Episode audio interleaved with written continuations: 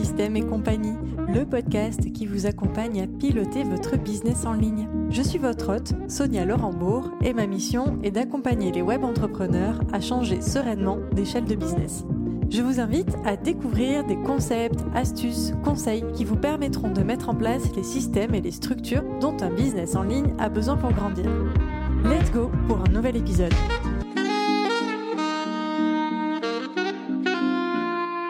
Hello Alexis, comment vas-tu? Salut Sonia, très bien et toi? Ça va au top, je suis super contente de t'accueillir sur le podcast.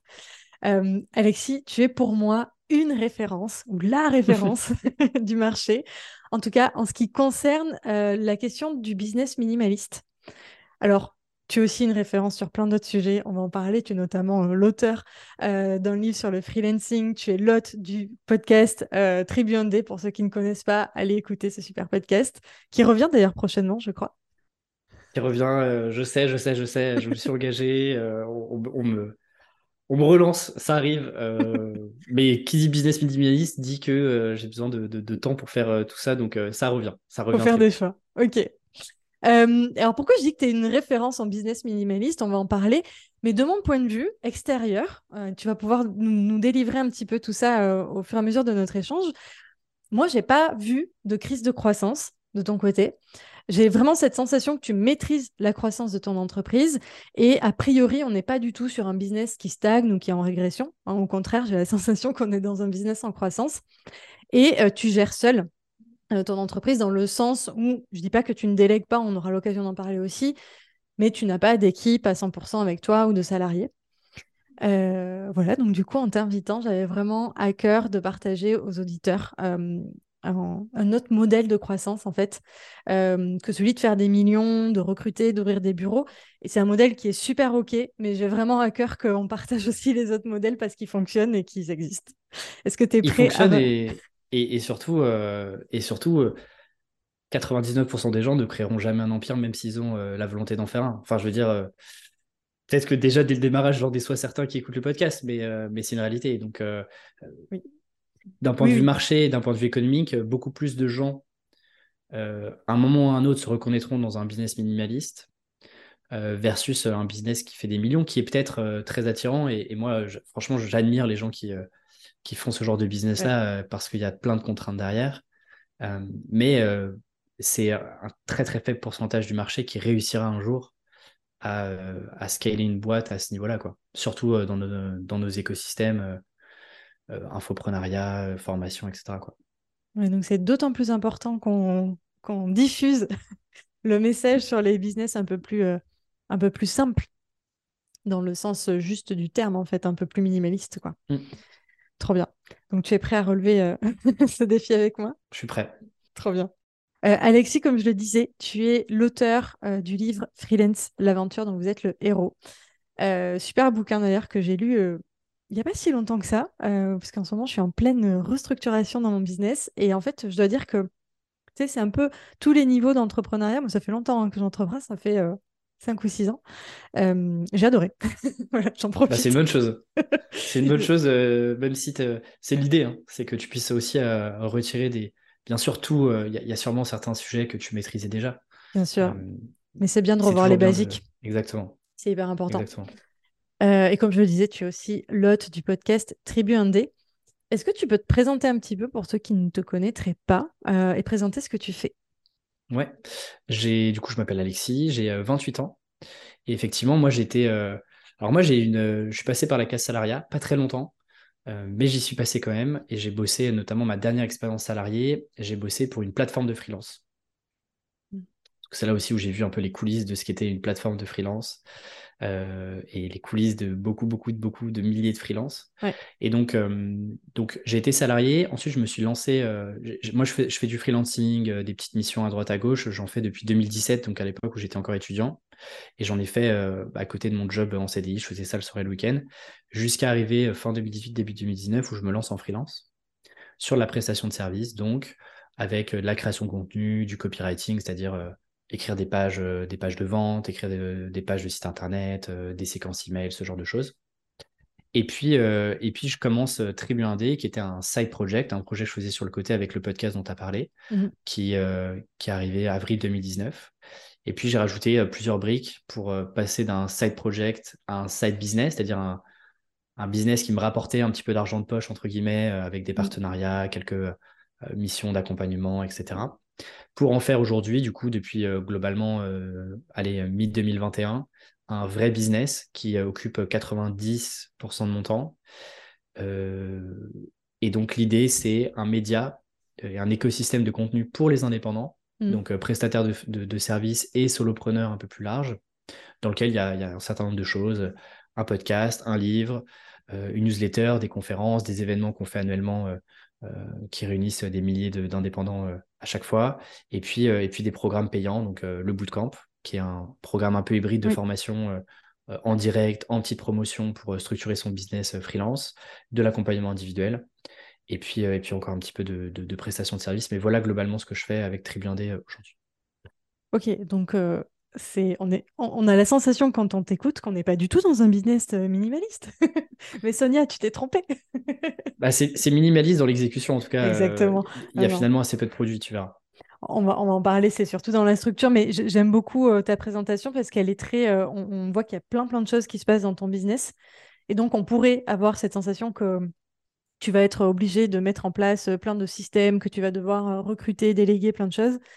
Et on va en discuter, c'est pas forcément le cas. Donc, euh, mais, d'ailleurs, ce, qui est ce qui est trop marrant, c'est que je reçois souvent des, messages, soit de réponse à la newsletter ou sur Insta ou autre, en mode merci à toute l'équipe. quoi. Et je suis là, bah, alors oui, bien sûr, j'ai des gens qui bossent avec moi, mais la réalité, c'est que je suis tout seul à temps plein sur, le, sur le projet. Donc, euh, effectivement, là, j'annonce plein de trucs. On se dit, mais attends, y a, en fait, il y a, beaucoup de choses, il y a beaucoup de contenu. Mais on voit que c'est très périodique et que, mm. euh, et, que, et que chaque projet a sa place dans un calendrier euh, annuel qui est bien défini. Quoi. Ok.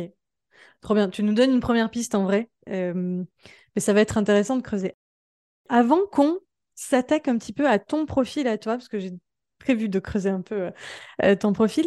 J'ai bien envie qu'on parle un petit peu de toutes ces questions justement euh, de business minimaliste, de croissance, de scale, de company of one. Tu vas voir tous ces concepts qui tournent autour pour mettre, poser un petit peu le décor. Et puis, si tu veux bien, on va se servir en fait de ton business pour exemplifier tout ça. Ça te va?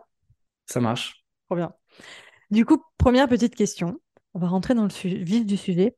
Est-ce que tu peux nous donner une petite définition euh, de scaler et de euh, faire de la croissance?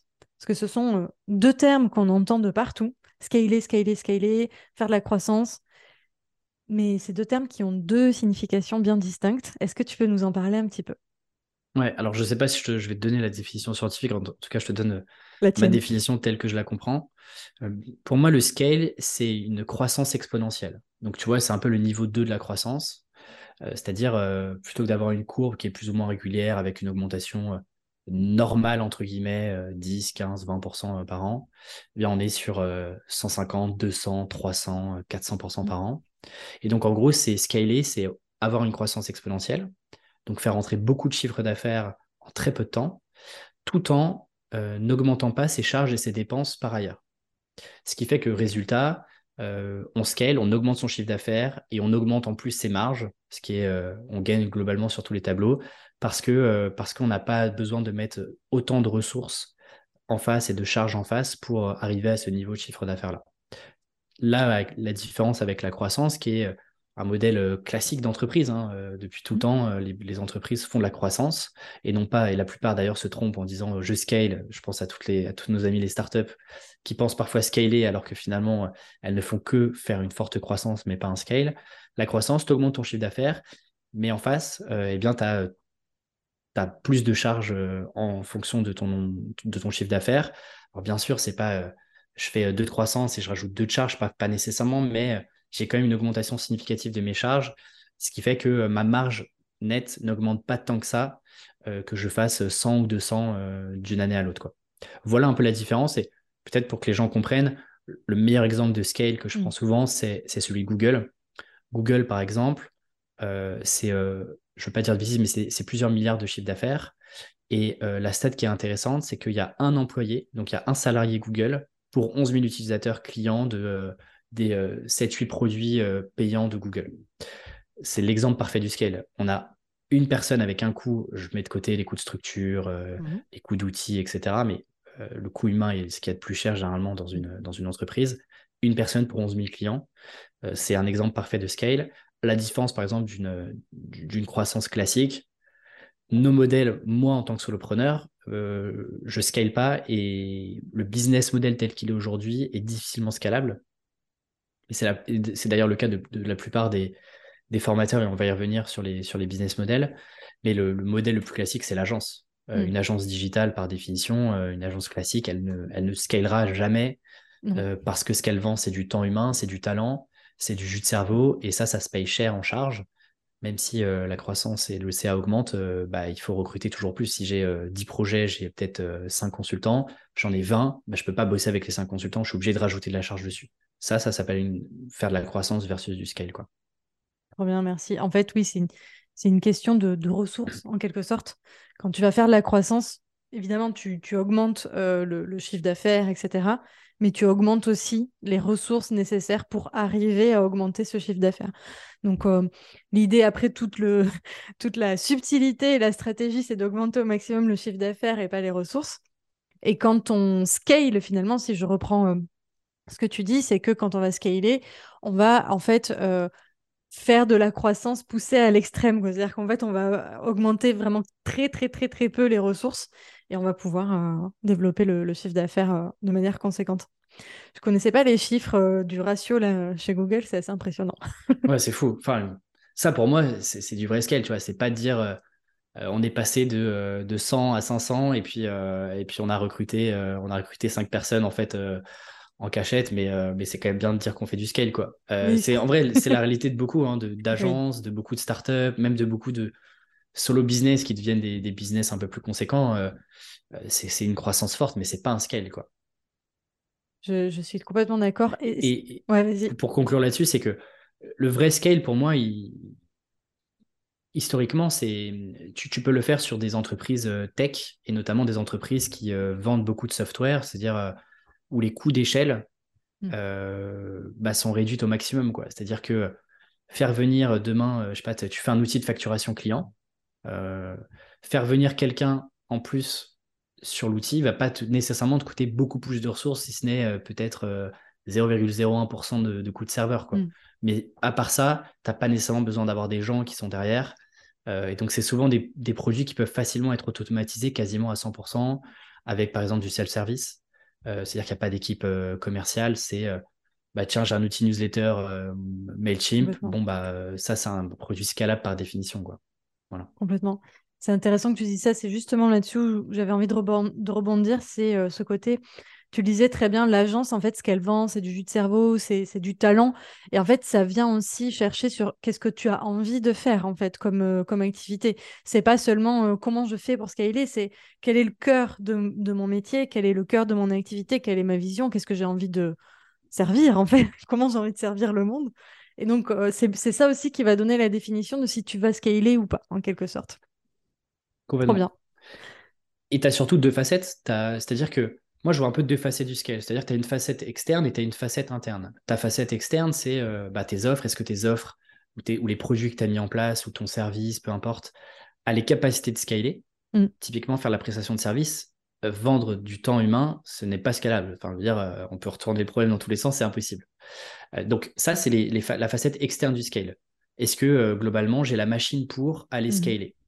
Et ensuite, tu as la facette interne où tu peux avoir un business qui n'est pas scalable. Par exemple, je prends l'exemple d'une agence, mm. ou je prends l'exemple de mon propre exemple dont on va euh, disséquer euh, l'intérieur. mais globalement, euh, mon entreprise ne scale pas.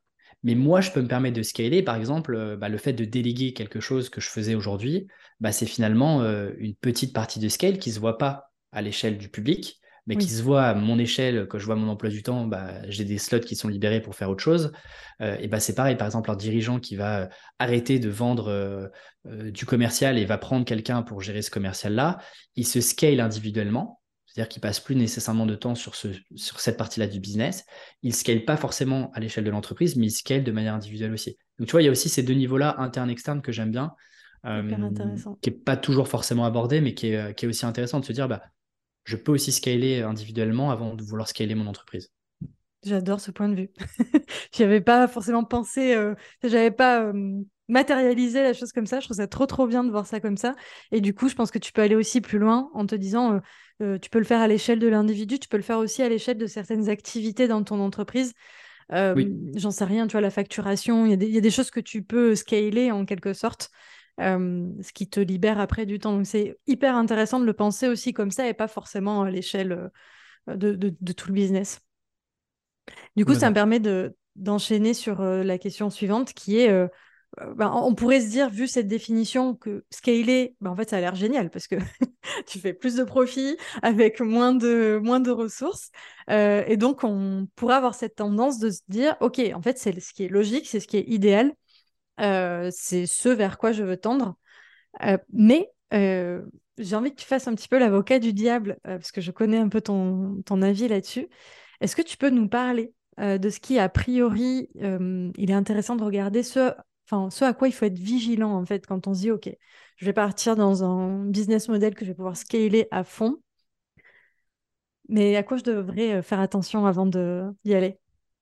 Bah, Je te dirais que tu vois, la, base de ça, c'est de manière très honnête et transparente, et parfois, on oublie, on se raconte parfois un peu des histoires, et moi le premier sur où est-ce que j'ai envie d'amener mon business, qu'est-ce que je vais envie de faire, etc. C'est de se dire déjà, est-ce que, euh, est-ce que j'ai la machine pour aller scaler? Euh, si, on fait le parallèle avec, euh, je sais pas, un Grand Prix de Formule 1, bah, globalement, si tu n'as pas une F1, c'est pas avec ta petite Fiat 500 que tu vas pouvoir, même si elle est un peu quittée, tu as mis des flammes sur la voiture parce que tu dis ça, ça, ressemble à une Formule 1, euh, dès la ligne de départ, tu vas, tu vas exploser en plein vol. Quoi. Si tu veux, on va te mettre quatre tours, dans la... quatre tours en, en, quelques minutes. Donc, c'est le premier truc, c'est de se dire déjà, de manière très honnête, quand je regarde à, un instant T, est-ce que la manière dont j'ai construit mon business, mon offre, mes clients, euh, le marché que j'adresse, les problématiques que j'adresse, est-ce que à ce stade-là, j'ai le potentiel avec l'existant de scaler? Là, c'est la première question. Si ce n'est pas le cas, eh ben, comment est-ce que avant de vouloir scaler, je mets en place bah, euh, les offres et les outils qui demain vont pouvoir scaler? Ça, c'est le premier truc. Deuxième truc, c'est de se dire, euh, est-ce que moi, en tant qu'humain, en tant que personne, j'ai envie d'aller chercher de l'hypercroissance? Parce qu'effectivement, il y a plein d'avantages. Euh, tu vas chercher plus de chiffre d'affaires, tu en théorie économises plus de temps, mais tu rajoutes aussi beaucoup plus de stress. ça, c'est le premier truc. Mm. Tu rajoutes aussi beaucoup plus d'incertitudes potentielles parce que bah, qui dit euh, euh, scale, ça veut dire process, potentiellement automatisation, potentiellement avoir délégué un maximum de choses pour pas très cher. Et donc, éventuellement, et ça arrive, bah, parfois la machine, elle casse. Mm. Euh, c'est comme n'importe quel logiciel que vous prenez. Parfois, il y a des bugs alors que ce n'était pas prévu. Il faut être serein sur le fait qu'il va y avoir des gens potentiellement qui vont pas forcément être contents. Et donc ça, il va falloir le gérer là où vous avez plus de contrôle quand vous n'êtes pas dans le scale et dans la croissance c'est une croissance saine, en théorie, euh, vous, commencez tout de suite à voir directement les points de vigilance. Là, sur du scale, les points de vigilance, vous pouvez parfois les voir après coup et ça peut toucher euh, potentiellement des centaines, voire des milliers de personnes d'un coup. Oui, c'est ça. Oui, oui. Quand on a un problème dans le parcours client, euh, par exemple, et qu'on a déjà 500 clients dans le pipe, forcément, ça peut faire un peu mal. donc, donc, donc, ça, ça va vite. Et après, c'est euh, aussi, bah, est-ce que j'ai le, tu vois, est-ce que à date, j'ai l'audience, j'ai le marché nécessaire pour aller scaler, quoi? Hmm. C'est-à-dire que si tu dis, bah, en fait, euh, je sais pas, je fais 50 euh, 000 euros de CA, j'ai une audience de 1000 personnes, je vais scaler, pour moi, c'est un petit peu tôt, quoi. C'est-à-dire que, encore une fois, tu vois, c'est, c'est construire un super moteur pour aller rouler dans, en voiture. Je sens que je vais rester sur les métaphores mécaniques pour ce podcast-là, mais c'est un peu ça, c'est construire une grosse machine pour finalement euh, pas pouvoir l'utiliser à son plein potentiel. Euh, et puis le dernier point, c'est euh, côté process. quoi. C'est est-ce que tu as, process, as des process suffisamment solides pour éviter bah, potentiellement d'imploser quoi? Et, et j'ai quelques exemples tu vois, de business qui, qui ont, dont on n'entend plus forcément parler ou qui ont pivoté pour aller chercher beaucoup de scale. Je pense notamment à. Il y, a eu, il y a eu un peu une vague. Là, j'ai l'impression que ça se calme un peu, mais il y a eu une vague pendant le confinement donc, euh, tu vois, on est 2020-2021. Euh, mm. Ouais, c'est ça. Euh, ouais, j'ai un doute. 2020-2021. de, beaucoup d'agences qui se sont dit, bah merde, en fait, confinement, les clients sont frileux, etc. et si on faisait du truc en ligne, formation, etc. Et qui, du coup, ça peut devenir effectivement un, modèle un peu plus scalable, mm. mais qui se sont crachés parce que le marché n'était pas prêt à ça, les clients n'étaient pas en demande de ça. Et donc, bah forcément, un business, c'est ce qu'on on a envie de faire, mais c'est aussi de quoi le marché a besoin et, et c'est de faire matcher les deux. ton offre et ce que tu proposes et puis ton, et ton marché. Quoi. Sinon, bah, sinon tu, fais un, tu fais un projet passion. Quoi. Complètement. Et du coup, c'est ce que j'entends, c'est que oui, scaler, c'est génial. Enfin, en tout cas, sur le, sur le papier, c'est hyper intéressant en termes de renta, notamment de temps disponible, etc. Mais c'est pas quelque chose que tu peux mettre en place simplement parce que tu l'as décidé. Il y a plusieurs paramètres à prendre en compte. Euh, notamment sur bah, la structure du, business en lui-même, sur ce que tu vends déjà, est-ce que c'est scalable ou pas, et euh, sur euh, la, structure interne, c'est-à-dire ce qu'il y a sous le capot. Je, vais continuer dans ta métaphore. Ce qui tu vois qu'elle est inspirante. assez inspirante. Et c'est vrai que souvent, en plus, quand on parle de coulisses de business, on, a tendance à dire on va ouvrir le capot et regarder ce qu'il y a dedans. C'est un peu ce qu'on va faire aujourd'hui. Et en fait, c'est vrai que voilà, si tu n'as pas le. tu parlais aussi, enfin, il y a le moteur, il y a aussi tu le disais très bien, la carrosserie, c'est que c'est il faut aussi avoir le tout qui va ensemble. Sinon, tu peux vite imploser en vol. Et il y a cette dimension qui est très très importante euh, que tu as évoquée, c'est le côté euh, stress, le côté euh, charge en fait, parce que scaler c'est c'est très intéressant, mais ça apporte énormément de charge mentale et il va falloir être capable aussi d'aller poser cette charge mentale, en tout cas une partie, dans tes systèmes, dans tes process, dans ta structure. Et si tu n'as pas préparé ça à l'avance, c'est souvent un peu, euh, un peu, un peu compliqué. Et le, dernier point, euh, je pense, qui, englobe ça, c'est que à partir du moment où tu veux commencer à scaler, tu vas être obligé de standardiser. Complètement, c'est hyper intéressant. Euh, oui. Alors, tu vas pas standardiser à 100% ton, ton, produit, tu peux avoir différents niveaux, différents, différents packages, etc. Mais il y a un moment où tu ne peux plus faire du sur-mesure tu peux plus euh, avoir le même niveau d'accompagnement que tu peux avoir si par exemple tu fais de la formation ou du mmh. consulting ou euh, du coaching, peu importe. Et donc il y a un moment où il faut que tu... C'est aussi un... Là, c'est un point de vue euh, vision, c'est de te dire est-ce que j'accepte de standardiser un service et donc d'être bah, d'être d'être dans le marché de la standardisation ou bien je continue d'être un peu un artisan qui fait quasiment des pièces uniques ou en tout cas en très petite série versus faire un je sais pas être un joaillier place Vendôme qui va sortir euh, je sais pas, 3000 euh, pièces de chaque montre euh, ou 5000 pièces, 10 000 pièces, etc. Quoi. Complètement. C'est un point hyper important, le, côté standardisation. Donc, il faut déjà aussi avoir un, produit que tu peux standardiser et avoir souvent, bah, nous là, on va, on va être dans le, le milieu de l'infoprenariat. Hein. les personnes qui nous écoutent généralement sont, sont dans ce milieu-là. Et l'idée, c'est d'avoir déjà une méthode que tu peux répliquer, que tu peux déléguer, etc. Euh, prochaine question. Est-ce que tu peux nous parler un petit peu de Paul Jarvis, enfin surtout du concept qu'il a développé, euh, qui est le concept de Company of One? Euh, pour moi, ça a été une révélation quand j'ai croisé sur ma route ce, bouquin. Et je, sais que tu en as parlé pendant la conférence que tu as fait chez, The, chez The Boost en, en octobre dernier. Et du coup, je veux bien que tu nous donnes un petit peu ton point de vue que tu nous expliques un peu ce concept. T'écoutes. Ouais, alors ça, fait un petit moment hein, que j'ai lu euh, Company of One, donc euh, tu me tu, tu, tu m'arrêtes ou tu me corriges si, euh, si, je me trompe. Mais déjà, pour, pour parler de l'auteur, alors parce que je trouve ça vachement intéressant, moi, c'est un gars qui m'a beaucoup, beaucoup inspiré. tu as 2018-2019. Pourquoi je dis à l'époque? C'est parce qu'aujourd'hui, tu tapes Paul Jarvis sur Internet, tu trouves quasiment rien dessus. Euh, c'était un gars qui était un ancien euh, consultant euh, slash designer. Il était designer, il a bossé pour des très grosses boîtes, des Mercedes, des Microsoft, etc. Et puis mm. des, plus petits projets que nous, on ne connaît pas forcément, ou des, logiciels B2B aux États-Unis. Mm-hmm. Donc, il a il bossé là-dessus. Il a ensuite créé un peu de formation, notamment via un, hub qui s'appelait Creative Class, qui n'existe plus, qui a été revendu. Enfin bref, micmac un peu là-dessus. Avant d'arrêter complètement, je crois que c'est 2020 euh, il avait un super blog avec une super newsletter et en fait, il fait un dernier post en disant J'arrête tout, euh, trop de pression sur Internet, les réseaux sociaux, ça m'emmerde, euh, j'en ai marre de faire la tournée des podcasts, etc. Et donc, donc en fait, je coupe tout et je me ressente sur un projet que, que, je menais en sous-marin qui est Phantom, qui est une sorte de Google Analytics, mais RGPD, quoi. si je le résume simplement. Et donc aujourd'hui, ce qui est intéressant, c'est que ce gars-là, il fait plus aucun podcast, tu peux plus le contacter d'aucune manière que ce soit. Et sur le site de Fantôme, qui est son outil, il y a une page exprès en mode bah, Paul Jarvis n'a plus sa newsletter, euh, ne, ne contactez pas le service client parce que vous avez envie de discuter avec, avec, Paul Jarvis, euh, etc., Donc c'est assez intéressant de voir qu'il a, alors tout existe encore, euh, les interviews qu'il a pu faire, mais tout son écosystème et son archipel de contenu à lui n'existe plus du tout. Ce qui reste effectivement, c'est Company of One, qui est du coup un livre qu'il a sorti, je pense, en 2019, et qui est globalement un livre qui euh, globalement se dit, euh, le livre questionne la croissance et euh, surtout le fait de comment est-ce que je peux me focaliser à faire mieux plutôt qu'à faire plus.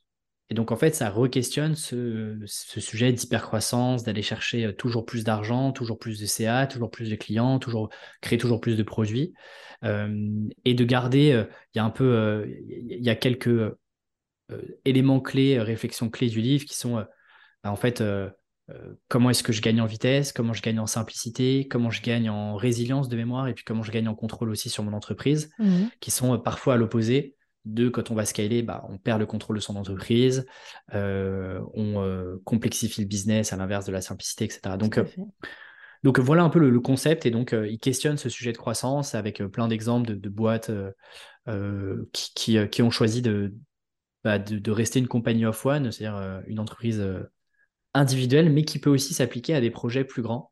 Tu vois, par exemple, il prend beaucoup l'exemple de Basecamp. Basecamp, qui est une, entreprise euh, américaine qui fait de la gestion de projet euh, et plein d'autres trucs, qui est une entreprise qui a le concept de, compagnie of one et qui pourtant a euh, plusieurs dizaines de, salariés dans la boîte. Donc, c'est un concept qui peut aussi s'adapter à certaines entreprises bien précises qui ont une philosophie de, qui n'est pas justement l'hypercroissance, plaire à des investisseurs, etc complètement. Je sais pas si j'ai bien résumé. C'est oui, oui, tu m'as même appris des choses parce que je, ne connaissais pas autant le, personnage de Paul Jarvis. Je savais pas du tout qu'il était euh, en mode off. ouais, ouais, c'est fou. Franchement, c'est assez fascinant. c'est euh, en fait c'est ça qui m'a un peu fasciné dans ce dans son concept, c'est que au début, quand j'ai vu le titre Company of One, pour moi, je, lisais Solopreneur, quoi, tu vois. Donc, c'est un bouquin qui m'a d'abord attiré pour cette raison-là. Et en fait, j'ai rapidement compris, ce qu'il le dit très, très vite dans, dans les premières pages de son livre, Company of One ne veut pas dire euh, compagnie avec une seule personne, en fait. C'est simplement un mindset que tu as dans ton entreprise. Et tu peux très bien avoir une entreprise avec 50 euh, employés qui est une compagnie of one. Et on va le décortiquer un peu tout à l'heure. J'ai prévu une petite question là-dessus. C'est vraiment en fait quelques concepts clés que tu apportes euh, au sein de ton entreprise et qui fait qu'elle va rester minimaliste dans le sens où elle va rester, ça va pas devenir l'espèce de monstre qui va te manger toi-même en tant que chef d'entreprise en fait, et où tu vas garder le contrôle et où tu vas garder le contrôle de ta croissance. C'est ce que je disais euh, en introduction, je disais, j'ai pas la sensation, Alexis, que tu aies vécu de crise de croissance. Et on en reparlera, peut-être que je me trompe, hein. en tout cas d'un point de vue extérieur, j'ai pas cette sensation que tu t'es fait avaler par euh, le monstre euh, qui est, que, qu'aurait pu être ton entreprise euh, et, et, où tu as, tu as gardé ce... Enfin, pour moi, tu représentes un peu le... Tu, fais partie des boîtes qui expriment bien ce concept-là, tu vois ce que je veux dire? Ouais, non, c'est vrai. Mm. Pour le coup, tu as raison sur le fait que j'ai, j'ai pas eu de crise de croissance parce que j'ai une croissance qui est mesurée, mm. pas forcément modérée, mais qui est, ouais, qui est contrôlée. Je dirais que c'est le bon mot.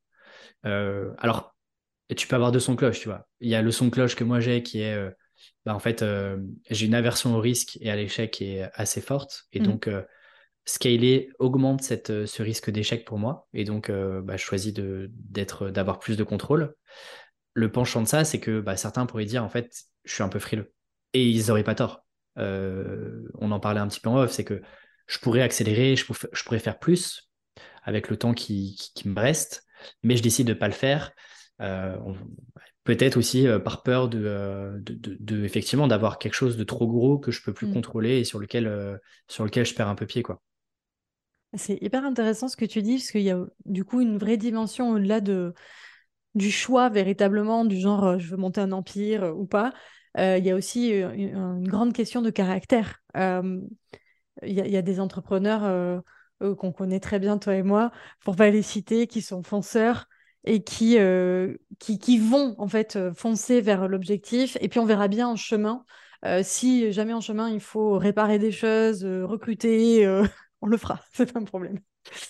visiblement, tu n'as pas ce caractère-là et c'est ce qui t'incite euh, en effet à, à avoir un petit peu plus euh, le concept Company of One euh, dans, dans ton business. C'est intéressant. Et puis, il faut pas oublier un truc, c'est que, tu vois, on est dans un monde où, euh, et puis sur les réseaux sociaux, tu as l'impression que tout va trop vite, que les gens euh, explosent en six mois, en un an, etc. Euh, Enfin, la- tu vois, je sais que tu as eu euh, Marc de Marketing Mania, cette boîte-là, elle a, elle a 5 ou 7 ans, quoi. Ouais. 7 ans à faire le même projet, euh, 5 jours sur 7, parfois peut-être 7 jours sur 7, toute l'année, quoi. Enfin, on oublie ce truc-là. Moi, 1D, ça, ça a même pas 3 ans. Enfin, je veux dire, Mm. c'est devenu un truc sérieux. Le podcast a, a 3 ans aujourd'hui, mais le business model en tant que tel, euh, il a, euh, allez, on va dire deux grosses années, tu vois. Deux années, c'est quoi l'échelle d'une... Donc, on peut vouloir construire un empire en un an, etc., mais enfin, c'est plus marketing qu'autre chose, c'est quasiment impossible. Et, et je préfère me dire, bah, en fait, dans 10 ans, on en reparle et on verra si ça a grossi et si Mm. j'ai été chercher le scale parce que j'en avais envie à ce moment-là, ou bien euh, moi, je suis très satisfait de... Je suis très... Enfin, si tu me dis dans les 10 prochaines années, euh, tu fais plus ou moins le même CA euh, sur 10 ans, moi, je, enfin, je signe maintenant, quoi. Enfin, Mm. vraiment, euh, Ouais, si c'est je, je sais déjà même pas quoi faire. euh, En vrai, très honnêtement, je sais même pas quoi faire de, de l'argent que et des démarches que je génère. Donc, euh, donc si tu veux, tu me donnes un million demain, je, je sais pas trop quoi faire de ça, quoi. Je trouverai.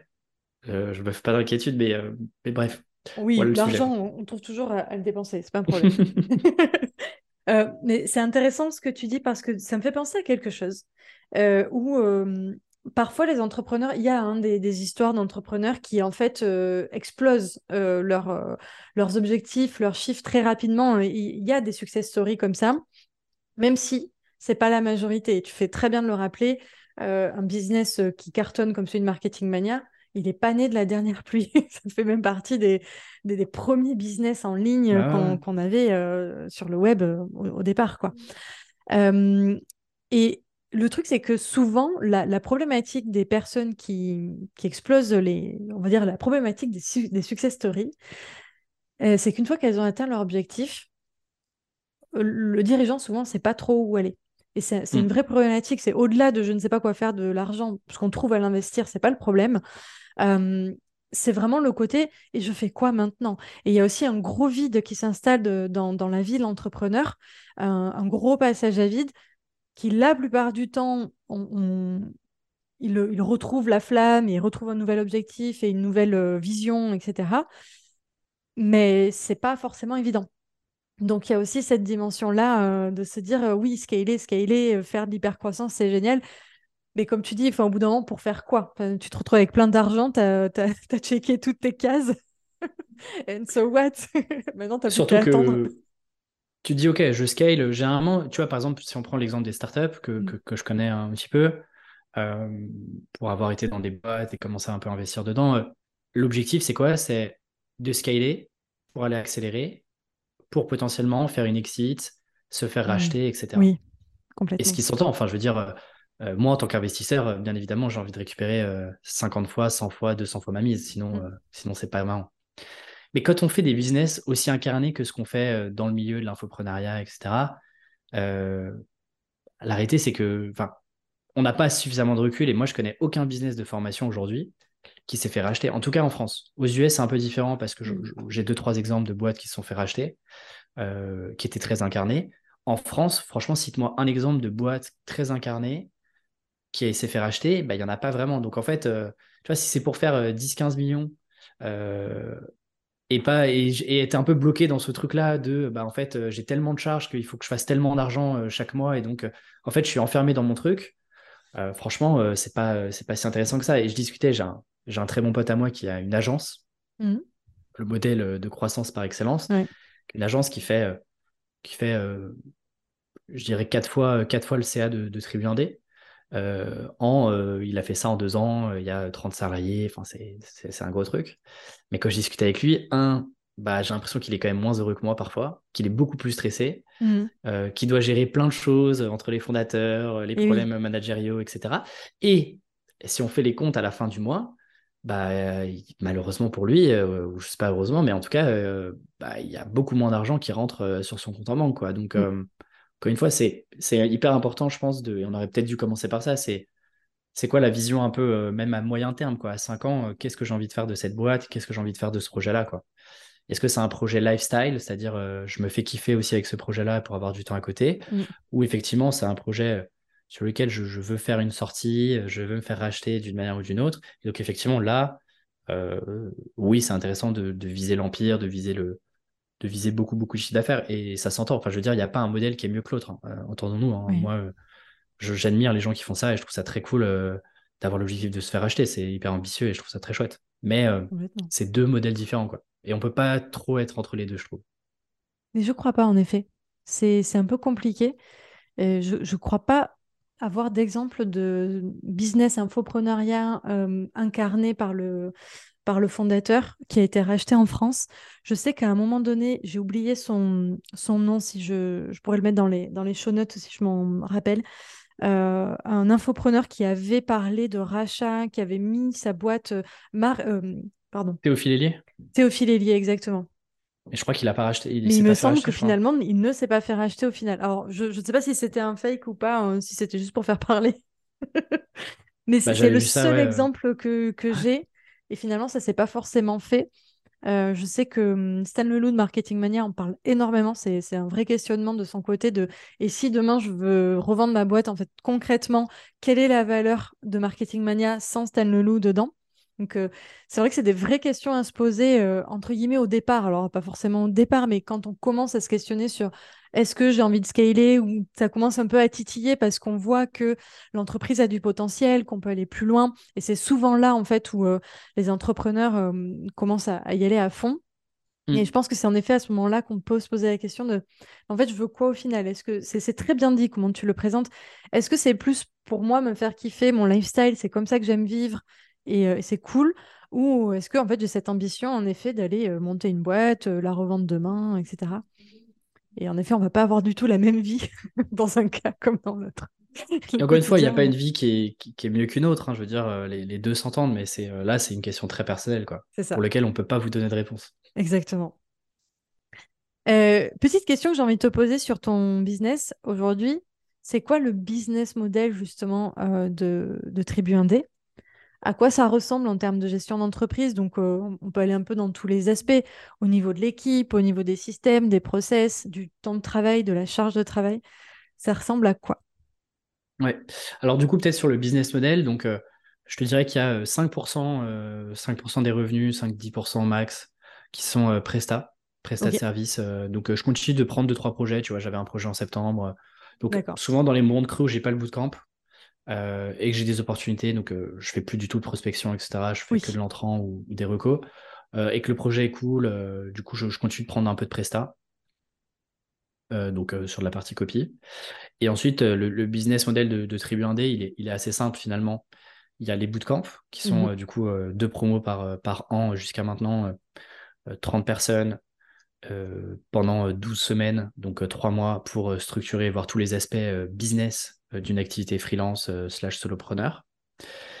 Donc ça, c'est le premier, euh, la première grosse offre euh, de l'escalier.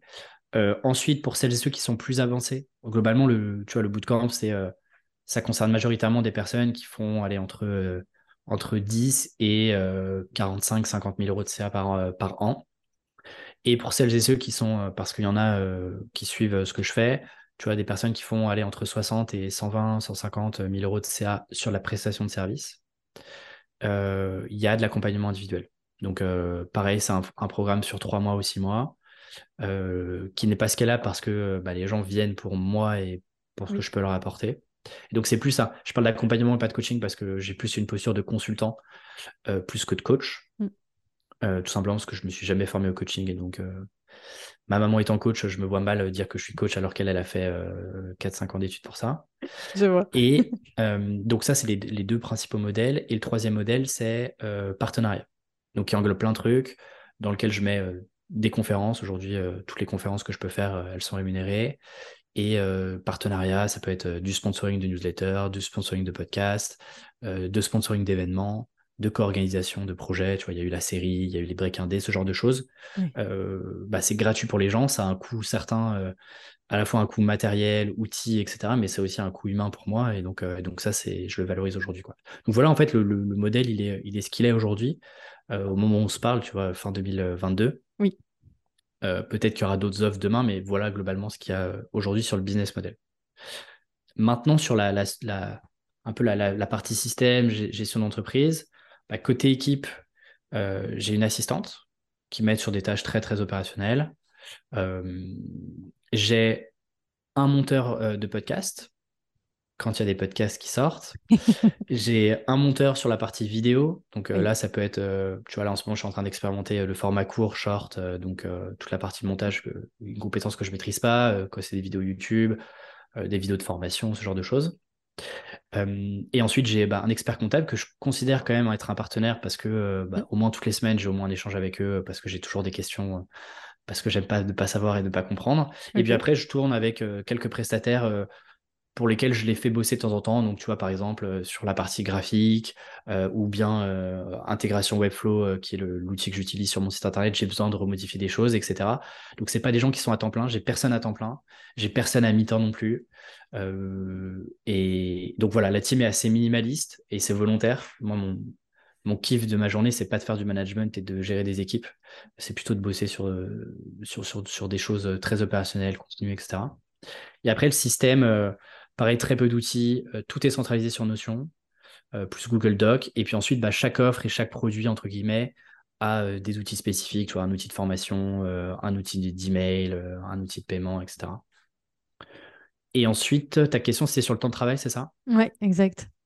Et le temps de travail, bah, ça, c'est simple parce que je traque mon temps. Je passe chaque année, c'est à peu près 1500 heures de travail. cette année, je serai. Ce qui, ce qui est intéressant, c'est que je risque de travailler un petit peu moins pour gagner plus. Donc, on peut dire que j'ai scalé certaines, certaines choses en interne euh, versus externe, ce qu'on disait tout à l'heure. Et donc, ouais, 1500 heures. Et donc, en gros, ça te fait, euh, selon les jours, euh, c'est 4 à 7 heures de travail productif. Je, parle de travail productif parce que la réalité, c'est que je passe un peu plus de temps derrière mon ordi, mm. mais je ne considère pas que c'est du travail. Tu vois. Je, veux dire que je lis des trucs, je lis des newsletters, je suis une formation, j'ai un call, etc. Je ne le compte pas, sauf si c'est des calls très pro, je ne le compte pas dedans mais euh, ça fait partie quand même de la vie, euh, la vie de l'entreprise. Quoi. Voilà ce que je peux déjà te dire.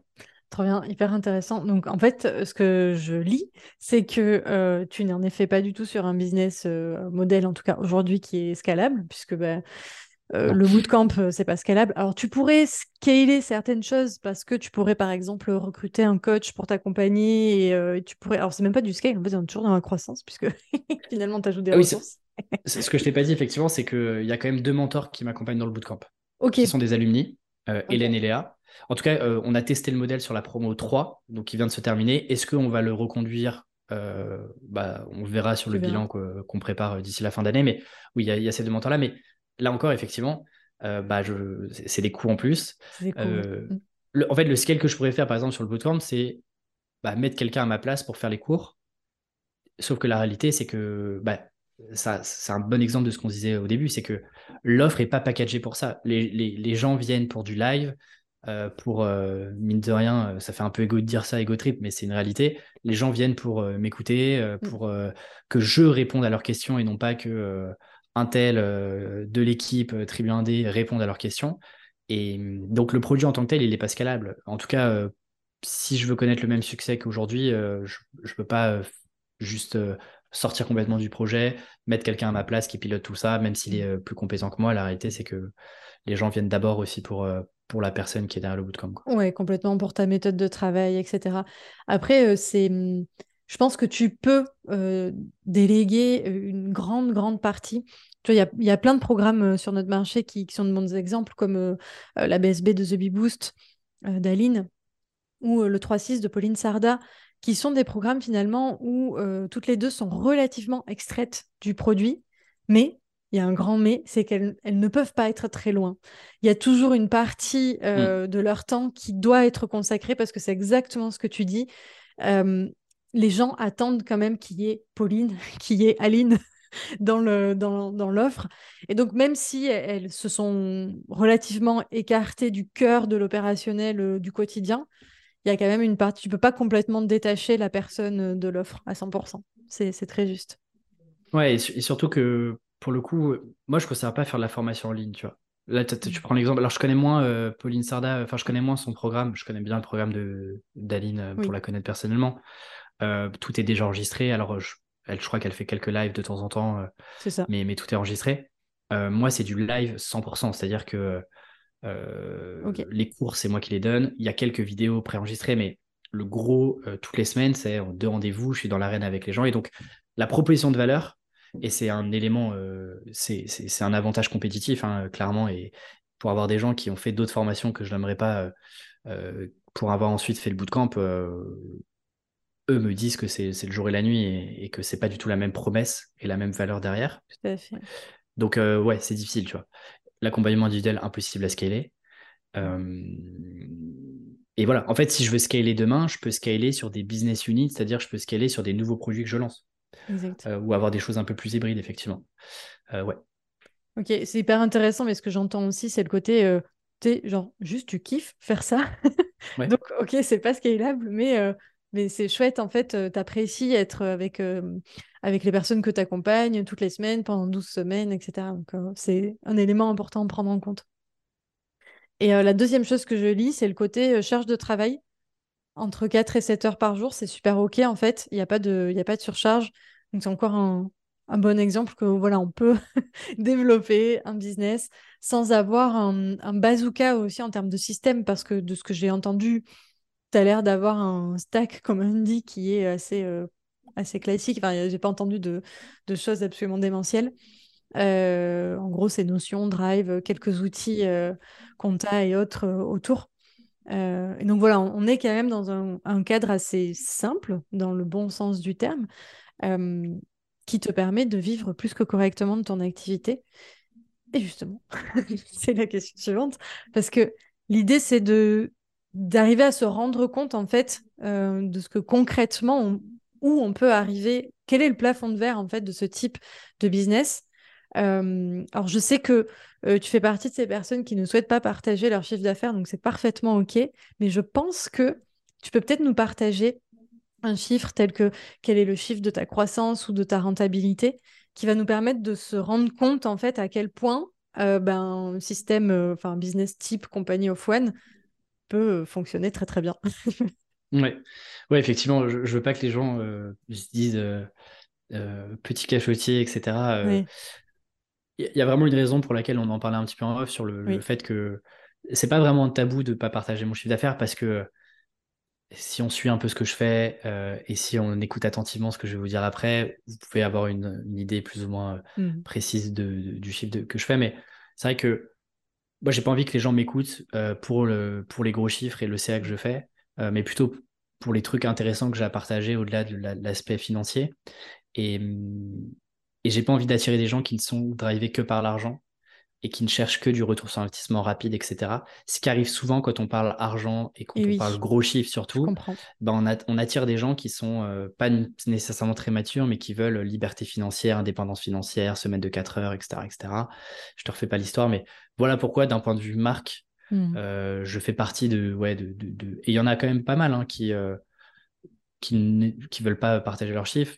Je peux quand même vous donner un ordre d'idée, c'est entre 100 et 500 000. Voilà. Au moins, euh, au moins ça donne un peu. Euh, euh, parce que du coup, ça répond à ta question. Je pense que tu vois, au-dessus de 500, c'est compliqué d'avoir un business qui est pas scalable parce que là, pour le coup, ton temps est compté et il y a un moment où tu pètes un plomb. Quoi. Enfin, je veux dire, tu, doubles, tu doubles ton temps de travail, tu travailles du lundi au dimanche. Enfin, c'est ça. en tout cas, je, je vois pas, j'ai pas encore craqué le truc de est-ce que euh, au-delà de 500, tu peux vraiment euh, avoir un truc scale, euh, un truc qui est non scalable, dans lequel tu donnes de ton temps, etc. Je suis pas si sûr que ça. Et encore une fois, j'ai assez peu d'exemples de ça. En revanche, effectivement, ouais, moi, croissance assez saine, tu vois, je te disais, je fais entre 1,3 et 1,5 par, par an en plus. Et après, par contre, ce que je peux te donner, du coup, je me suis, je me suis noté deux, trois, deux, trois chiffres, c'est que je peux te donner, alors est-ce que c'est vraiment un prix de revient, mais une sorte de marge, entre guillemets, mmh. même si je ne prends pas en compte. Euh, les statuts administratifs, les salaires, etc. Parce que pareil, ça aussi, on ne va pas en parler, mais donner son CA, c'est OK, mais c'est pas ce que tu as dans la poche. Euh, ça serait beau. Hein. Euh, le monde serait riche, mais, malheureusement, on, a, on a un petit gars qui s'appelle l'État qui passe par là et qui, qui se sert gracieusement parfois. mais du coup, je, peux vous donner un. Et je peux te donner aussi une sorte d'ordre d'idée. Par exemple, tu vois, en termes de retour sur investissement slash marge sur des prestations de services, aujourd'hui, je suis entre 700 et 1000 euros la journée. Donc, c'est pas ce que je vends client, mais c'est euh, le quand je regarde le temps que je facture, enfin le, le facturé versus le temps passé, voilà, ce, que, voilà ce que ça donne. Mm. Et ça, ça a été toujours en augmentation. Tu vois, j'ai commencé 2000, quand je me suis lancé à temps plein en freelance 2019, j'étais à 250 euros la journée. Bon, bah voilà, tu vois, en trois ans, euh, j'ai fait x4 euh, là-dessus. les conférences, je suis entre 700 et 3000 euros la conférence, selon plein de paramètres. déplacement, préparation, audience, etc. Ok. Euh, les bootcamps, euh, bah, du coup, j'ai que le retour sur la promo 1 et la promo 2, puisque j'ai pas encore fait le bilan de la promo 3, mais c'était à plus ou moins 700 euros la journée. Donc, tu vois que c'est pas non plus le produit le plus rentable. Euh, mais tu fais plus de chiffres parce que tu as plus de volume nécessairement. Mm. Et la partie accompagnement individuel, bah, du coup, difficile parce que ça dépend, c'est vraiment au cas par cas et tu as des personnes qui te sollicitent plus que d'autres, etc. Mais globalement, euh, l'accompagnement aujourd'hui, il est sur trois mois et il commence à partir de 4000 euros. Euh, ce qui te fait, si tu comptes, euh, donc il y a de l'accompagnement en visio, mais il y a aussi de la synchrone.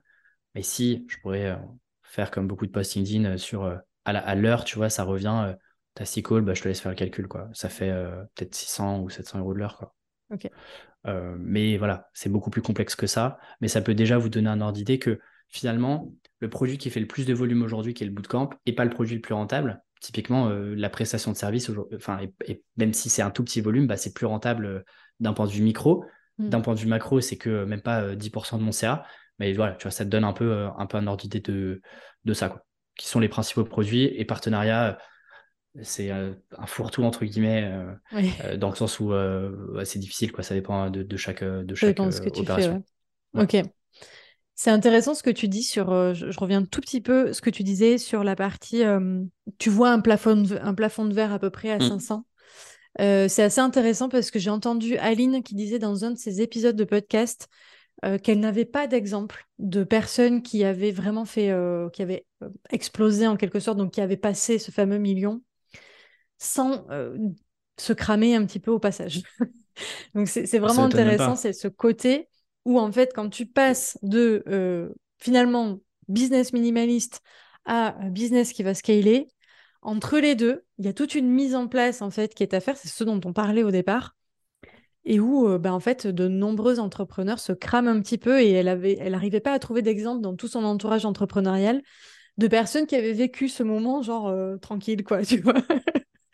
et ça, bah me, ça me, ouais tu peux en fait, tu peux difficilement l'anti. Enfin, je veux dire, on va en parler sur les process et tout, mais euh, je trouve que c'est une aberration que je vois euh, la mode des templates notions, de mettre des process et tout, alors que, euh, alors que, enfin, je veux dire, il se passe rien, quoi. Il n'y a pas de business, il y a cinq clients à gérer et on, met en place une machine de guerre. donc, souvent, tu vois, ça arrive plutôt en correctif. Donc, forcément, quand tu fais entre 500 et 1 million, voire 2 millions d'euros de CA, c'est, enfin, on parle de volume énorme. Euh, et donc, bah, tu n'es jamais préparé à ça. Et donc, tu as un moment un peu où tu es dans le dur, où il faut que tu fasses les correctifs euh, un peu en mode pompier, euh, ou presque au jour le jour. Mais il faut pas oublier un truc, c'est que on est dans nos écosystèmes respectifs, etc., où on voit passer des gros chiffres, on connaît des copains et des copines qui ont des gros chiffres. Enfin, je veux dire, l'ultime majorité des gens, 98% des gens, il faut, regarder, la stat, elle existe, elle est assez impressionnante, c'est que déjà rien que faire 5000 euros de CA par mois, seul, tu es déjà dans le 1% des gens qui gagnent euh, quasiment le plus euh, en France. Quoi. Enfin, genre, 5000 euros de CA, euh, ça fait à peu près 60, ça fait 60, un peu plus de 60 000 euros de CA annuel. C'est ça. Ce qui est déjà, pour beaucoup, déjà très bien. Quoi. Je veux dire, très bien pour acheter une baraque, se faire kiffer au quotidien, etc. Donc, on parle de gros chiffres, etc. Mais faut pas, faut pas, faut pas oublier le, que, que, que, la plupart, euh, la plupart euh, des gens, et même dans, enfin, moi, je, je, je, prétends jamais faire le million. Peut-être qu'un jour je le ferai, c'est très bien, mais c'est pas un objectif en soi. Il mm. Faut pas oublier que, ouais, euh, on parle gros chiffres, mais la plupart des gens n'auront peut-être jamais ces gros chiffres-là sur leur compte en banque, quoi. Et complètement. Et c'est bien de rappeler, oui, quand tu fais 60 000 euros à l'année, c'est un, un, excellent, excellent salaire de cadre à Paris, quoi. voilà. Alors, ça a un peu changé, mais euh, globalement, un, très bon salaire de cadre euh, à Paris dans une startup, euh, c'est, tu vois, tu es à 80, 100 000 euros. Bah, faire 80, 100 000 euros en free, c'est déjà, c'est déjà, très, très très bien, quoi. Enfin, je veux dire, faut aussi relativiser le truc, quoi. faut déjà y arriver, quoi. Et pour la plupart des gens, c'est une sacrée étape. Et, et moi, ça m'a mis. bah, enfin, je veux dire, j'ai j'ai un peu cravaché au début, quoi, euh, pour, euh, pour passer ce, palier-là. Et après, bien sûr, il y a d'autres emmerdes, il y a d'autres, il y a d'autres trucs qui arrivent, hein, euh, mais, mais c'est déjà énorme. Enfin, je veux dire, réussir à faire de la prestat de service, vendre son temps, valoriser son temps à ce prix-là pour arriver à ces chiffres-là, c'est déjà un super accomplissement. Enfin, je veux dire, la plupart des gens en rêveraient presque, quoi. Tu ah, mais complètement, c'est ça. Oui, c'est, c'est vrai qu'il y a cette injonction de si tu fais pas tes 10 cas par mois, t'es nul. je, sais, sais plus, je crois que c'est euh, je, ne sais plus qui disait ça en mode euh, euh, le nouveau SMIC sur LinkedIn, c'est 10 par mois. Quoi. j'ai vu je, trouvais, ça. Je, trouvais ça, je trouvais ça marrant. Je trouvais ça marrant, effectivement. Mais non, mais c'est vrai. En fait, tu es pris dans le truc et, il suffit que tu aies, un entourage qui, en fait, fait plus de 10 cas par mois. Donc, tu te dis, bah, c'est ma nouvelle normalité.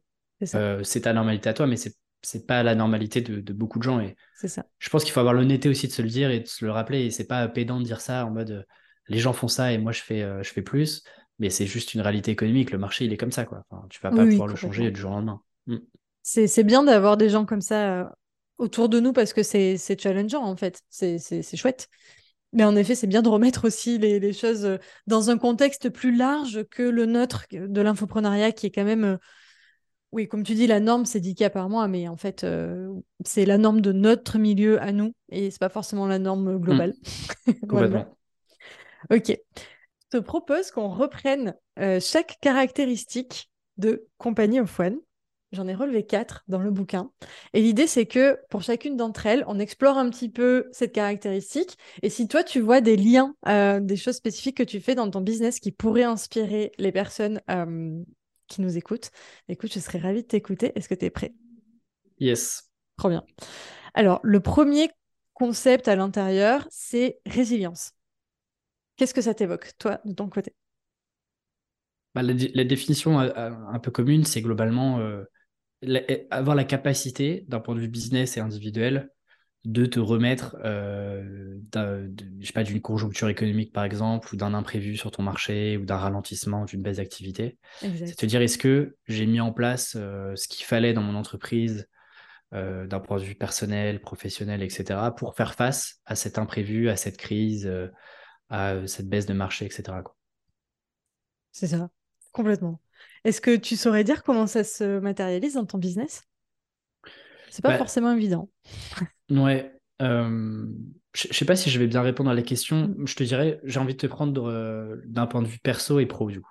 Ok, vas-y. Euh, tu vois, d'un point de vue perso, je le disais tout à l'heure, moi j'ai une aversion au risque qui est quand même assez, qui est assez forte. Quoi. Enfin, je pense que ça se voit dans, la manière dont je construis le business et que je prends. Enfin, je, sors pas des dingueries en mode euh, ça n'a jamais été fait, je teste le truc. Je suis plutôt quelqu'un qui arrive euh, toujours en seconde vague euh, et qui améliore plutôt l'existant. Tu vois, ça a été pareil pour le podcast. un stage arrive en 2020 alors que tout le monde y est déjà. le business de la formation existe depuis longtemps, mais j'arrive avec quelque chose de différent qui est le bootcamp, qui à l'époque, il y a un an et demi, on le voyait pas tant que ça, et qui est en plus difficilement copiable, mais c'est un autre sujet. Donc, du coup, moi, j'ai une aversion au risque qui est assez élevée. Et donc, tu vois, un des premiers trucs que j'ai fait euh, quand je me suis lancé à mon compte, c'était de me faire la poche de trésor la plus euh, grosse possible en, moins de temps possible. Donc, en fait, tu vois, aujourd'hui, par exemple, je suis hyper à l'aise et serein de me dire, si pour une raison ou une autre, je sais pas, je, me... je dois arrêter mon business pendant un an, euh, il n'y a plus de clients, plus personne ne bosse avec moi, Tribu Indé, ça n'existe plus, je sais pas, pour plein de raisons. Mmh euh, je sais que tu vois, pendant euh, au moins 12 mois, euh, j'ai la trésor pour, pour continuer. Alors certes, peut-être en baissant certaines de mes dépenses qui ne sont pas vitales, mais j'ai la trésor et pour vivre et ne pas me retrouver à la rue demain.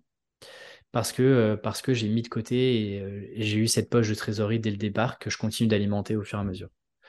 ce qui me permet en fait de, tu vois, un changement, une baisse de marché, etc. Ça m'inquiète pas plus que ça. Ça me fait chier sur le moment parce que ça veut dire peut-être changer des choses sur euh, Tribune D, mais d'un point de vue personnel, ça m'impacte pas vraiment. tu vois, ça, c'est le côté personnel qu'on oublie beaucoup, tu vois. Parfois, on se mmh. dit, alors là, il y a un peu de mentalité, tu vois. Par exemple, aux États-Unis, ils te diraient beaucoup, euh, dès que tu fais de l'argent, réinvestis tout de suite dans de la formation, euh, dans des outils, bref, en gros, réinvestis le tout le plus vite possible pour grossir le plus vite possible. Bah, moi, je fais un peu l'inverse. Je suis un peu en mode, bah, mets le plus de possible de, côté, prends peut-être une, deux formations grand max qui ont vraiment de la valeur, va au bout de ces trucs-là, pousse-les au maximum et ça, ça te suffira déjà pour aller chercher ton premier palier. Donc ça, c'est plutôt le côté perso. Et du coup, le côté pro, bah, ce que j'essaye de faire, et, et, et j'ai pas réussi à 100% sur 2022, donc, euh, donc je compte continuer sur 2023, mais c'est euh, continuer de diversifier le business. Quoi. Et d'avoir des niveaux. Euh, tu vois, moi, je fonctionne vraiment en escalier d'offres et en escalier de valeur. Et de se dire, bah, en fait, il y a différents produits. Tu vois, il y a le livre vraiment pour 20 euros globalement, tu, commences à comprendre la méthode. Mmh. tu as le bootcamp aujourd'hui entre 2000 et 2500 euros. Et puis ensuite, tu as l'accompagnement individuel qui est, qui est beaucoup plus cher dans l'écosystème Tribu euh, bah, je réfléchis à avoir d'autres produits qui euh, peuvent répondre à d'autres besoins aussi dans cet escalier-là et potentiellement qui peuvent euh, avoir comme proposition des propositions de valeur différentes, toucher des personnes différentes et qui du coup, bah, tu vois, je sais pas, qui peuvent un peu mieux résister à une autre conjoncture ou qui peuvent prendre le relais sur des produits à un instant T pour plein de raisons. Demain, je sais pas, je suis euh, hospitalisé, je peux pas faire le bootcamp pendant trois mois, bah, comment je peux faire aujourd'hui pour, euh, mm. pour, euh, pour, aller chercher d'autres lignes de revenus?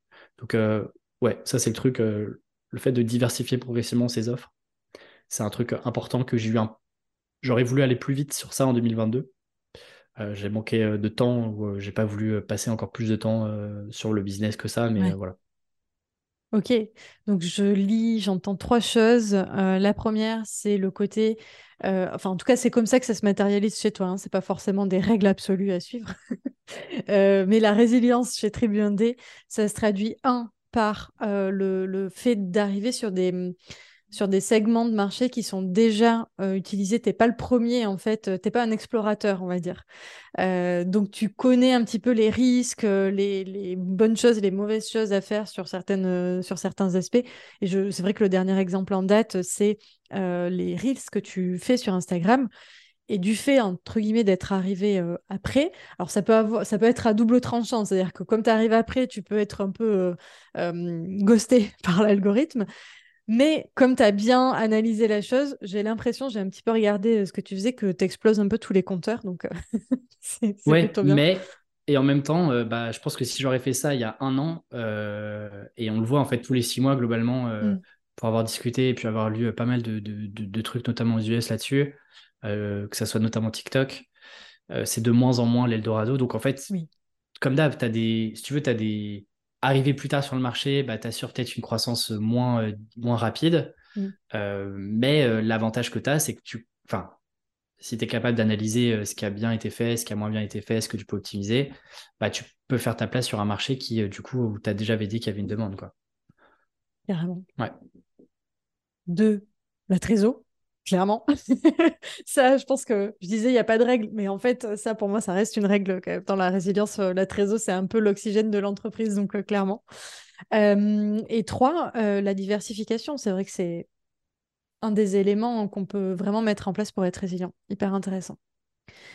le deuxième point qu'aborde Paul Jarvis, en tout cas ce qui définit selon lui une compagnie of one, c'est ce qu'il appelle l'autonomie et le contrôle. Est-ce que tu peux nous dire de la même façon qu'est-ce que toi ça t'évoque et comment tu peux le matérialiser chez Tribu je dirais que c'est le truc le, plus difficile à, mm. matérialiser. Qu'est-ce que ça m'évoque? Bah, L'idée, c'est de. Euh, moi, j'essaye de, le moins possible de dépendre d'acteurs externes pour développer mon business. Mm. Euh, et tu vois, par exemple, moi, je trouve personnellement que c'est une aberration de déléguer des choses très vite dans son business. Euh, parce que je considère que si tu commences déjà à déléguer alors que euh, tu n'as pas fait tes premiers milliers d'euros de CA, c'est que du coup, tu prends prends pas ton business de la bonne manière. C'est-à-dire que euh, si tu dis bah ouais, vas-y, euh, pour démarrer en fait, je sais pas, faut que je fasse du contenu et donc faut que je fasse du, YouTube et, et j'ai pas pas les compétences. Bah, est-ce que commencer par YouTube, que tu as zéro compétence là-dessus, c'est le truc qui va t'apporter le plus de retour sur investissement direct? Peut-être pas. Tu. Donc, euh, c'est ce truc où j'essaye le plus possible d'avoir, euh, de ne pas dépendre et d'être assez autonome sur la plupart des tâches, même si bah, à mesure que le business augmente, euh, j'ai pas aussi, sur des tâches sur lesquelles j'ai pas plus de valeur à, ajouter que ça, je délègue aujourd'hui, mais ce n'était pas le cas quand j'ai démarré. et sur le contrôle, bah, tu vois, ça revient un peu avec ce qu'on se disait, moi, le fait de pouvoir contrôler la croissance de, l'entreprise, de pouvoir planifier potentiellement et d'être plus ou moins sûr de ce que je peux, de ce que je peux aller chercher en termes de CA, etc. C'est un truc qui est, qui est, important pour moi. Et d'avoir et aussi de contrôler la qualité des produits et la qualité de ce que je, je la qualité de l'expérience client, quoi. Bien sûr, tu peux pas la contrôler à 100% notamment tu vois sur un bootcamp bah, tu as l'esprit cohorte et promotion qui joue et je peux pas non plus contrôler tous les humains. Mais euh, je contrôle tout ce qui est en mon pouvoir et euh, j'essaie d'avoir du coup le maximum de choses euh, de mon côté pour pouvoir avoir des leviers qui sont intéressants donc ouais voilà et donc ouais l'exemple que je peux te donner c'est ça c'est moi au début j'ai peut-être que j'ai perdu du temps et j'aurais peut-être pu déléguer mais j'ai essayé de, de, de, faire un maximum de trucs tout seul. Tu vois, au début, le podcast, je le montais tout seul avant de commencer à le déléguer pour comprendre aussi euh, bah, que ça n'avait pas beaucoup de valeur ajoutée pour moi. La tâche a de la valeur ajoutée, mais moi, j'en ai pas beaucoup à la faire. Mm. Euh, mais c'est ouais, tu vois, de se dire, bah, tes choix d'entreprise, est-ce que tu as besoin nécessairement de déléguer? Alors oui, ça fait bien de déléguer, tu as l'impression d'avoir une super boîte en croissance, euh, etc. Est-ce que c'est vraiment le meilleur truc à faire, tu vois? Je ne suis pas convaincu de ça encore une fois, si tu veux un business minimaliste, c'est un business dans lequel si demain euh, euh, tu pars à droite à gauche euh, tout seul, tu es capable de gérer, de gérer, de générer des revenus, de servir tes clients, que tes clients soient satisfaits, que tes clients te recommandent, sans avoir besoin de quelqu'un qui va le faire à ta place. Quoi. Parce que du coup, tu crées une dépendance sur un business qui t'appartient, et pour moi, c'est un peu dangereux, surtout au début. Potentiellement après, ok, tu vois, c'est normal de déléguer, etc. Mais au début, je trouve que c'est prendre un risque euh, et en plus, c'est prendre le risque de ne pas être rentable dès le jour 1, ce qui est pour moi une aberration quand tu fais du, que tu, que tu, notamment quand tu te lances sur de la presta ou, euh, ou, même sur, en vrai, même sur de, de, de la vente de formation, quoi. Tu devrais être rentable euh, dès ton premier lancement. Ça ne veut pas dire que tu, tu marges tel que tu espérais, mm. mais tu, en théorie, tu gagnes de l'argent, ou alors il y, a un, y a un problème, tu vois. Et je suis toujours surpris de voir des, voir des gens qui font beaucoup de chiffre d'affaires, genre genre 100, 150, 200, 300, et qui en fait sont parfois dans le rouge, quoi. Euh, qui n'arrivent pas à se payer tout. Je me dis, mais où va l'argent? Je ne comprends pas où va l'argent. Oui, ça c'est une vraie problématique euh, de notre marché. Euh, je connais beaucoup d'entrepreneurs et on en parle aussi pas mal entre nous qui en fait dépensent ouais, ça tout l'argent de l'entreprise dans, dans l'équipe. Et, et c'est vrai que c'est un super levier. Hein. En même temps, s'il n'y a pas l'équipe, la croissance est un peu plus difficile à faire, mais c'est vrai que c'est toute cette subtilité et ce fameux contrôle, en fait. Euh, mm. le, côté autonomie, c'est exactement ça. C'est moi, dans, ma vision euh, de ce qu'il dit, c'est vraiment avoir un maximum de compétences que tu maîtrises, en fait, euh, en interne. Et le côté contrôle, je pense qu'on peut le rapprocher à ce que tu disais, c'est arriver quand même à contrôler les choses parce que s'il y a des choses qui ne sont pas en ton pouvoir, en quelque sorte, c'est plus compliqué. Et donc, mm, tu es moins résilient, en fait. Euh, le troisième point, c'est rapidité. Ouais, pour moi, c'est euh, le fait de. En fait, tu peux vite. Le, sens premier de rapidité, c'est euh, faire vite les choses, tu vois. Mm. C'est-à-dire sortir le plus de produits possible, servir le plus de clients possible en un laps de temps très mm. Court, créer le plus de contenu possible, etc. moi, je le vois plus en mode tu vois, je l'associerais plus à efficacité. Oui, c'est ça en fait. Mm. Euh, et donc, tu vois, par exemple, bah, tout à l'heure, je te disais, moi, je travaille 4-7 heures euh, de manière productive. Euh, en ce moment, tu vois, pour, pour tout te dire, c'est plutôt, plutôt 4-5 que, que 7. C'est la fin d'année, etc. Donc, c'est normal. en revanche, quand je travaille, personne n'a le droit de me déranger, quoi. Et c'est vraiment une. Enfin, je veux dire et même s'il y a le feu chez toi, euh, bah, j'ai envie de te dire, je suis désolé, mais du coup, euh, donc ça se traduit comment? Bah, Typiquement, euh, ma copine a aussi un bureau juste derrière moi, pas dans la même pièce, mais dans la pièce d'à côté. Ma porte est fermée, ma porte est fermée, quoi. je veux dire, il y a quelqu'un qui sonne, bah, essaie de te débrouiller pour y aller, ça sera plus simple. Ça veut dire aussi, mon téléphone est, toute la journée en silencieux, même le soir, etc. Euh, toutes mes applications Slack, euh, qui est le, ce que j'utilise pour, pour bosser euh, avec l'équipe, les mails, tout ça, il n'y a, aucune notification, il n'y a rien, il n'y a pas de notification sur mon téléphone, sur mon, mon, Mac, etc. Parce que quand je travaille, je suis vraiment. et je travaille, quoi. Je suis pas en mode.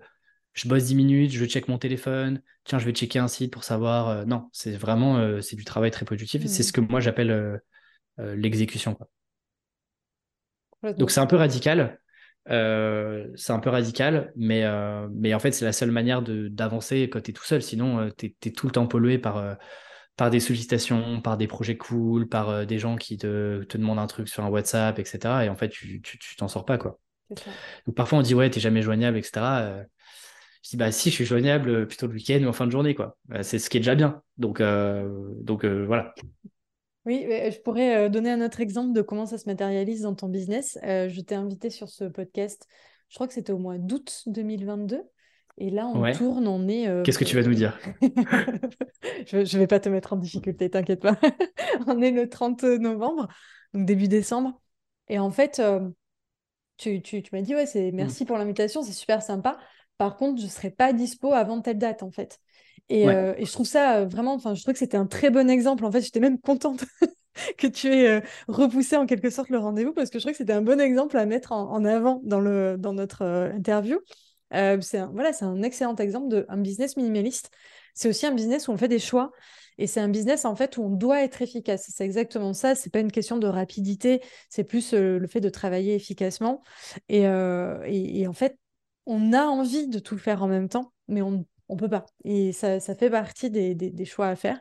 Euh, et, voilà, en fait, bon, c'était OK pour moi, donc c'était super cool. Ah, mais je suis content que tu en parles parce qu'effectivement, euh, tu vois bien, euh, je pense que tu as la preuve et as la preuve de bah, je fais ce que je dis. quoi.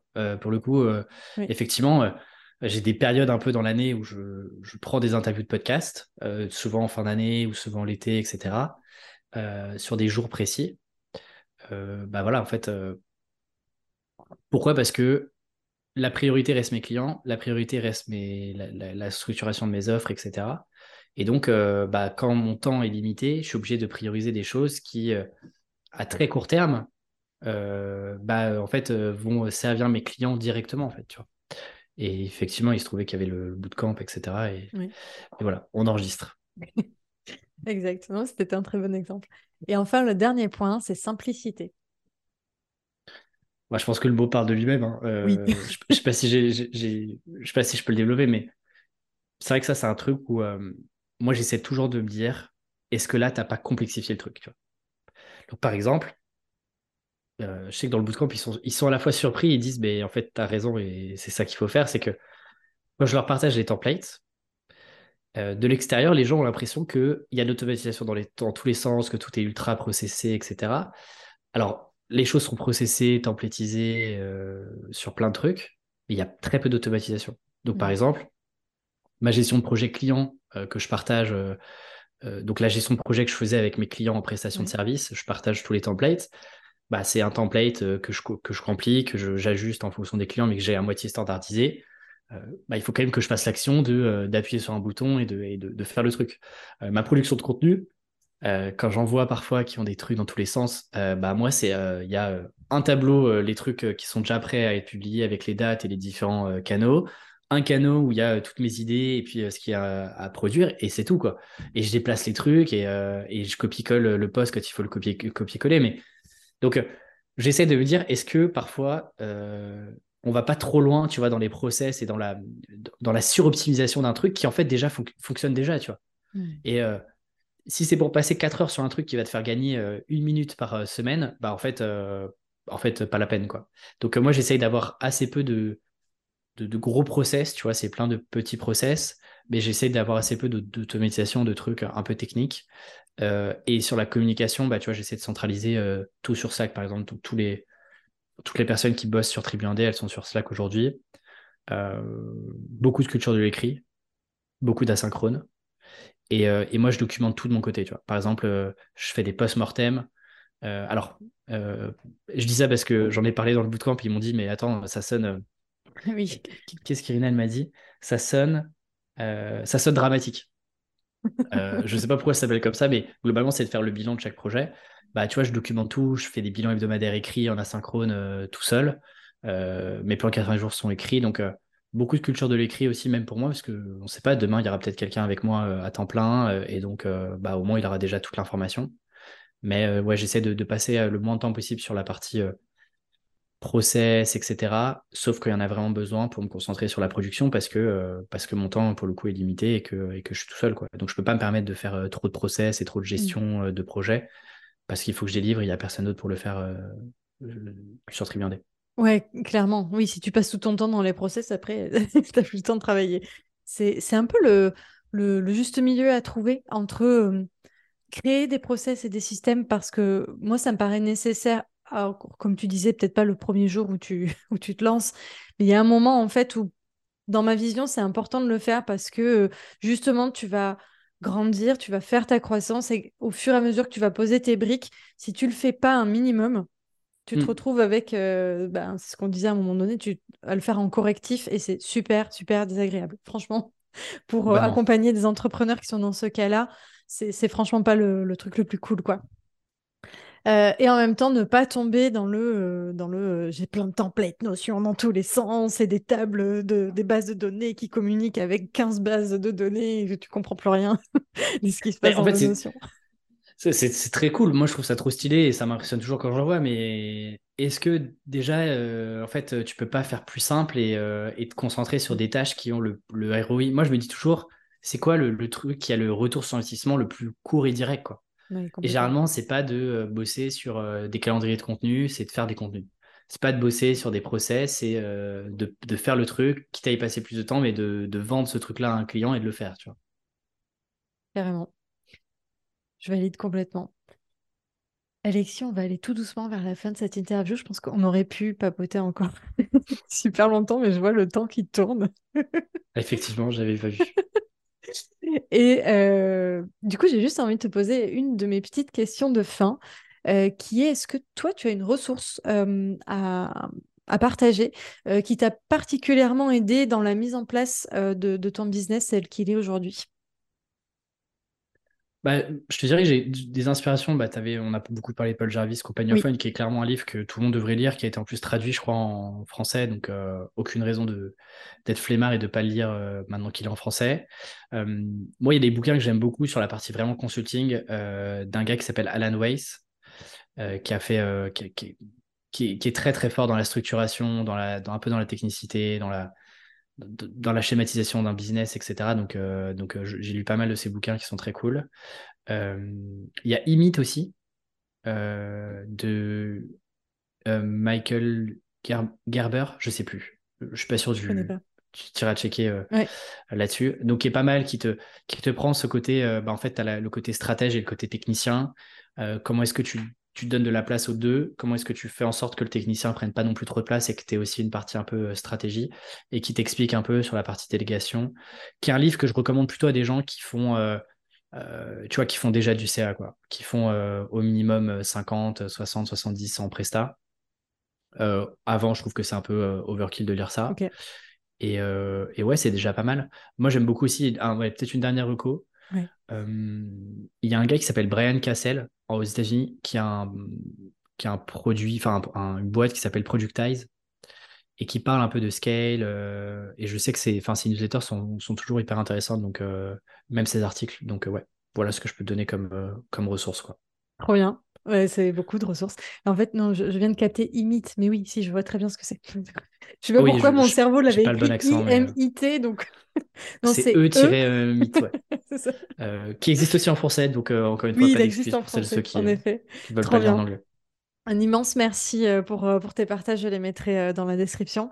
Est-ce que tu as un dernier mot de la fin? Écoute, euh, tu me prends au dépourvu, je ne sais pas. Euh, non, euh, le, seul truc, c'est qu'effectivement, ne cherchez pas à scaler parce que parce qu'il y a une pression sociale et externe qui fait que, en fait, si on scale pas et si on a un petit business, je mets des gros gros guillemets, bah en fait, on n'est pas bon, on devrait, on fait pas les choses de la bonne manière. le meilleur business que vous pouvez faire, c'est celui qui vous correspond et celui qui vous fait kiffer, quoi. Le reste, c'est accessoire on s'en fout d'aller à une soirée et de dire euh, je fais un million, euh, je fais deux millions. Si c'est pas ce qui vous excite au plus profond de vous, euh, ça sert à rien. Quoi. Ça va vous faire kiffer en termes d'ego sur une soirée, mais sur le long terme, vous allez décrocher. Et mm, moi, je vois le business comme, un, comme un, clairement un marathon. Mm. Et le but du jeu, c'est de ne pas me cramer au bout de, de 4 ans ou 5 ans avec Triviandé, mais d'être encore là dans, dans, dans, dans, 5-10 ans. Quoi. Donc voilà ce que je peux dire pour conclure. Bah, super mot de la fin. Je, je prends parce que c'était clairement le message que j'avais envie qu'on envoie aujourd'hui à travers cette interview. Donc, merci d'avoir conclu là-dessus. je te souhaite une très belle journée. Merci pour tout et à très bientôt. Je t'en prie. Merci, Sonia. Ciao, ciao. Merci d'avoir écouté l'épisode jusqu'au bout. Si vous l'avez apprécié, n'oubliez pas de vous abonner. Vous pouvez soutenir le podcast en laissant un avis sur Apple Podcast ou Spotify. Quant à moi, je vous souhaite une merveilleuse journée et je vous dis à très vite dans le prochain épisode.